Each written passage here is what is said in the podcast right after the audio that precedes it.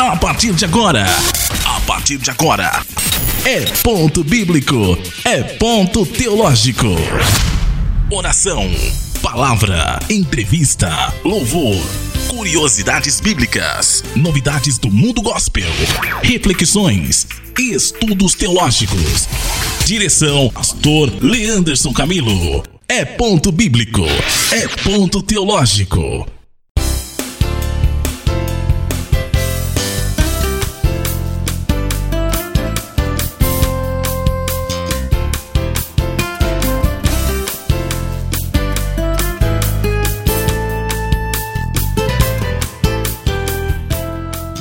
A você que nos acompanha toda semana aqui pelo É Ponto Bíblico, É Ponto Teológico.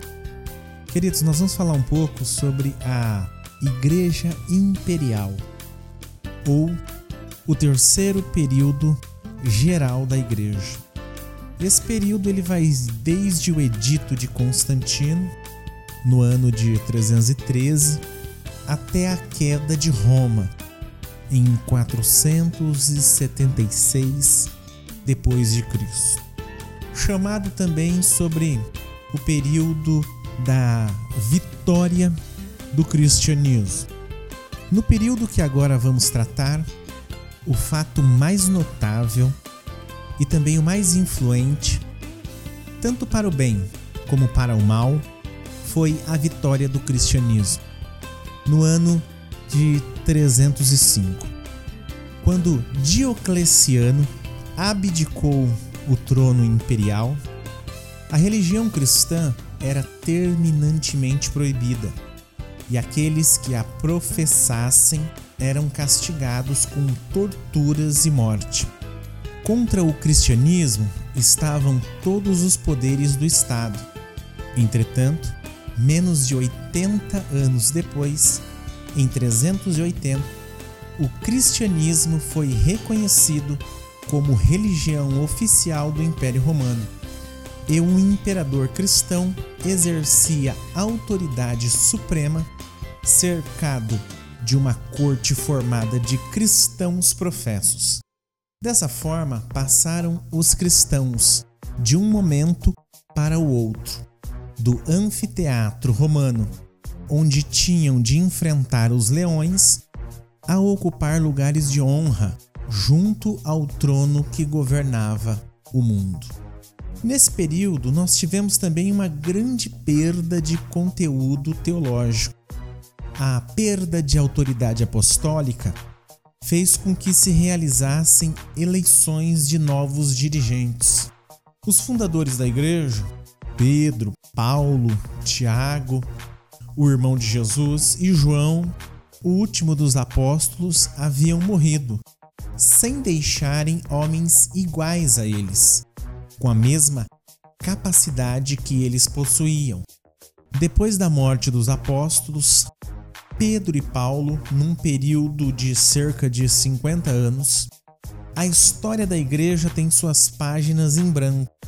As realizações de homens como Timóteo, Tito e Apolo são desconhecidas. Entretanto, na geração seguinte surgem novos nomes como bispos com autoridade sobre várias dioceses.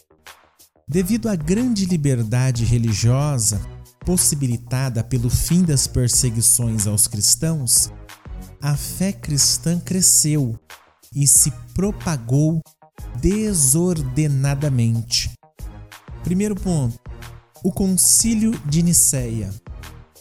O Concílio de Nicéia foi o primeiro concílio ecumênico realizado pela Igreja que ocorreu entre 20 de maio e 25 de julho de 325 depois de Cristo, na cidade de Niceia da Bitínia, atual cidade da Turquia, uma província da Anatólia, na Ásia Menor, localizada próximo a Constantinopla.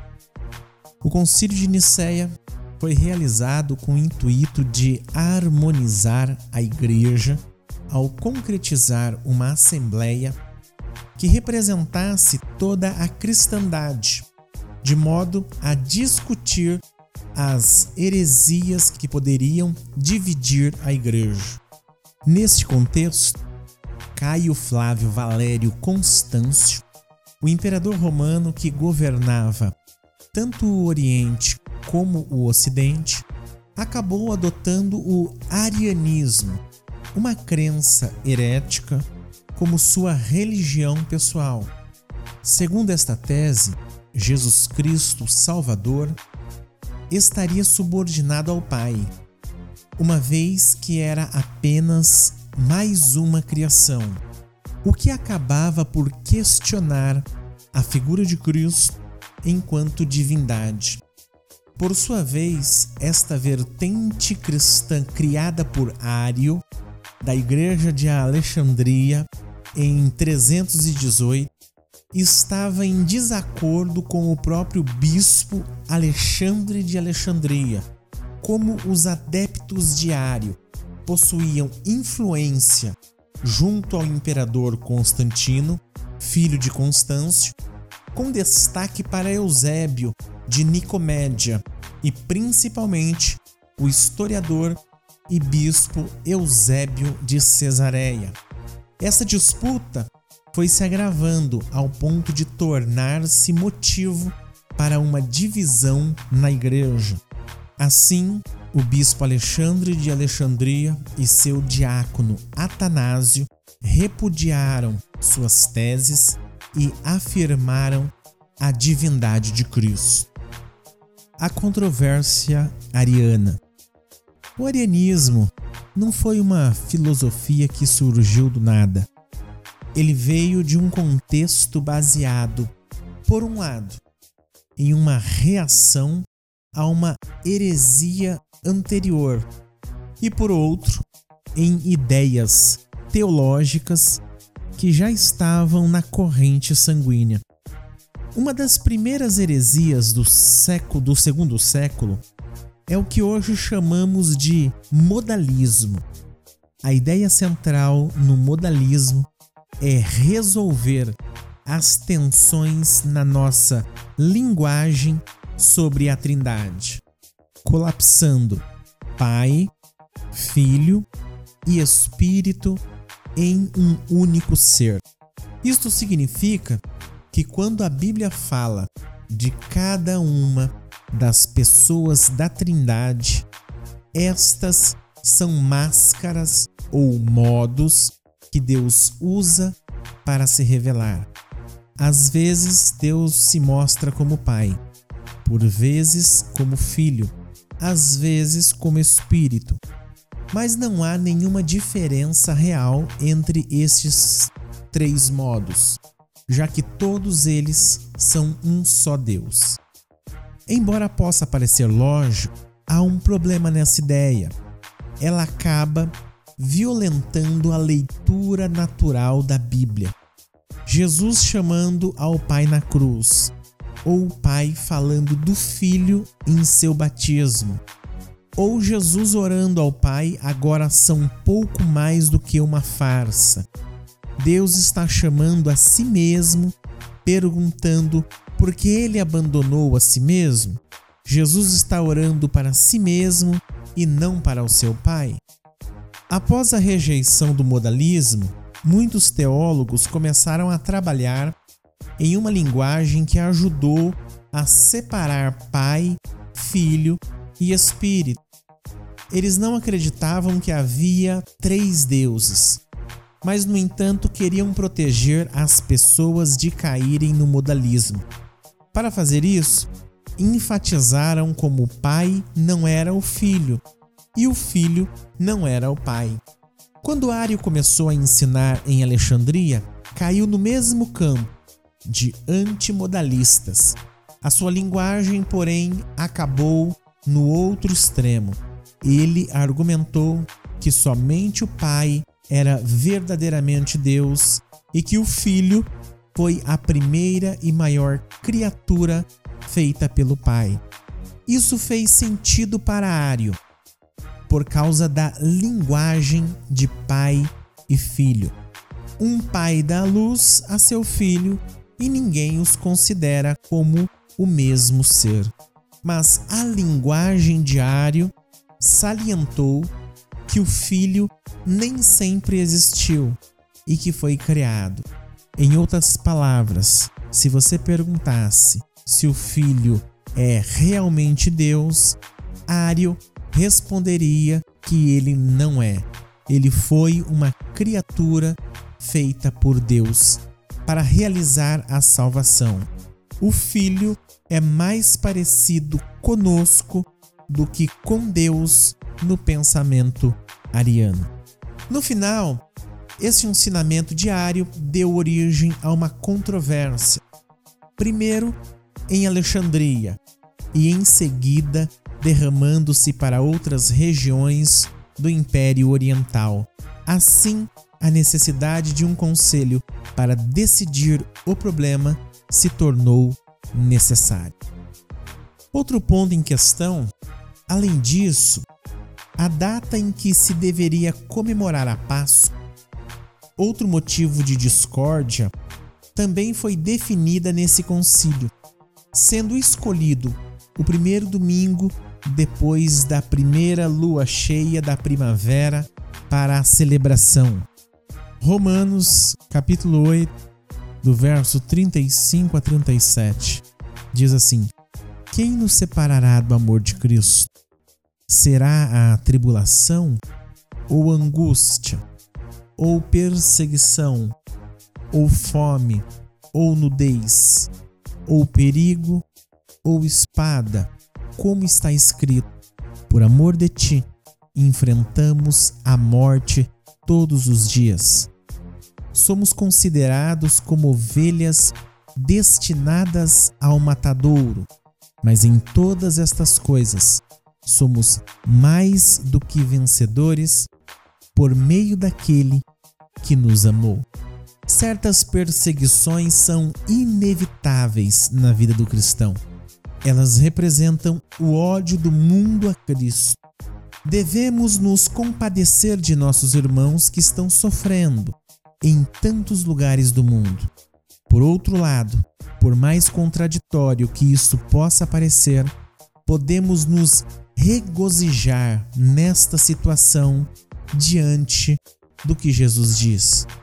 Bem-aventurados perseguidos por causa da justiça porque deles é o reino dos céus. Bem-aventurados sois vós quando por minha causa vos injuriarem e vos perseguirem e mentindo disserem todo mal contra vós. Regozijai-vos e exultai, porque é grande o vosso galardão nos céus, pois assim perseguiram aos profetas que viveram antes de vós. Mateus, capítulo 5, do verso 10 ao verso 12. As principais características. O Concílio de Nicéia, ele foi realizado nas acomodações do palácio imperial naquela cidade, onde foram oferecidas aos bispos hospedagem e passagem segura pela escolta imperial. Interessado, o imperador Constantino de fato realizou o concílio, contudo, não participou das formulações de fé do Credo de Nicéia. Ademais, compareceram cerca de 320 bispos, além de inúmeros presbíteros, diáconos e leigos, dirigidos pelos, pelo bispo Ósio de Córdoba para definir a natureza de Cristo diante do arianismo. Estes clérigos vieram de toda a cristandade, incluindo Ásia Menor, Palestina, Egito, Síria, com predomínio aos bispos do Oriente. Como resultado do concílio, foi definido por 300 votos que o arianismo seria rejeitado e que a redenção pregada pelo diácono Atanásio seria a base constituinte do que se convencionou como o Credo de Nicéia. confirmando a união da cristandade e a divindade de Cristo, o que foi corroborado no Concílio de Constantinopla de 381. Amados, em suma, o Credo Niceno estabelece 20 canones que discutem, dentre outros, a questão ariana, a data de celebração da Páscoa e o batismo de heréticos. E para nós finalizarmos esses termos, eu gostaria de dividir com você ainda na carta que Paulo escreveu aos Romanos, no capítulo 5, verso 1 e o verso 2, que diz assim: Justificados, pois, mediante a fé, temos paz com Deus, por meio de nosso Senhor Jesus Cristo, por intermédio de quem obtivemos igualmente acesso pela fé a esta graça e gloriemo-nos na esperança da glória de Deus. E para finalizarmos, somente a fé, sola fides, justificados, pois mediante a fé o homem é declarado justo pela fé, por colocar sua confiança em Cristo e na obra sacrificial na cruz. Somente Cristo, solos Cristos, temos paz com Deus por meio de nosso Senhor Jesus Cristo. Afirma-se que em ninguém mais há salvação que não seja em Jesus. Somente a graça, solo gratia, por intermédio de quem obtivemos igualmente acesso ela fé a esta graça. A salvação não é mérito humano, caso contrário, não seria graça. Somente a Deus glória. Só lhe deu glória. E gloriemo-nos na esperança da glória de Deus. A salvação e tudo mais é para a glória de Deus.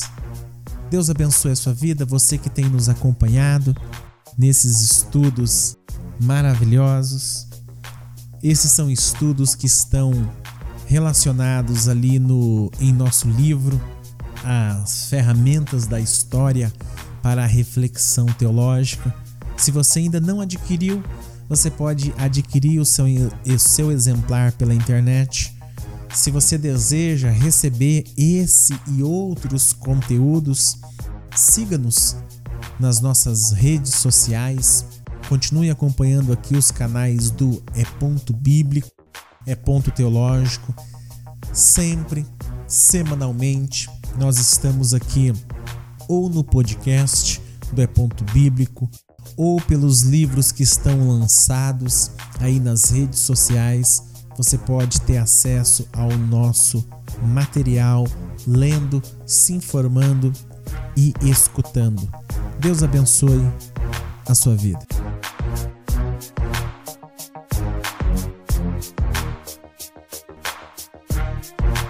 Você está ouvindo. Programa É Ponto Bíblico, É Ponto Teológico.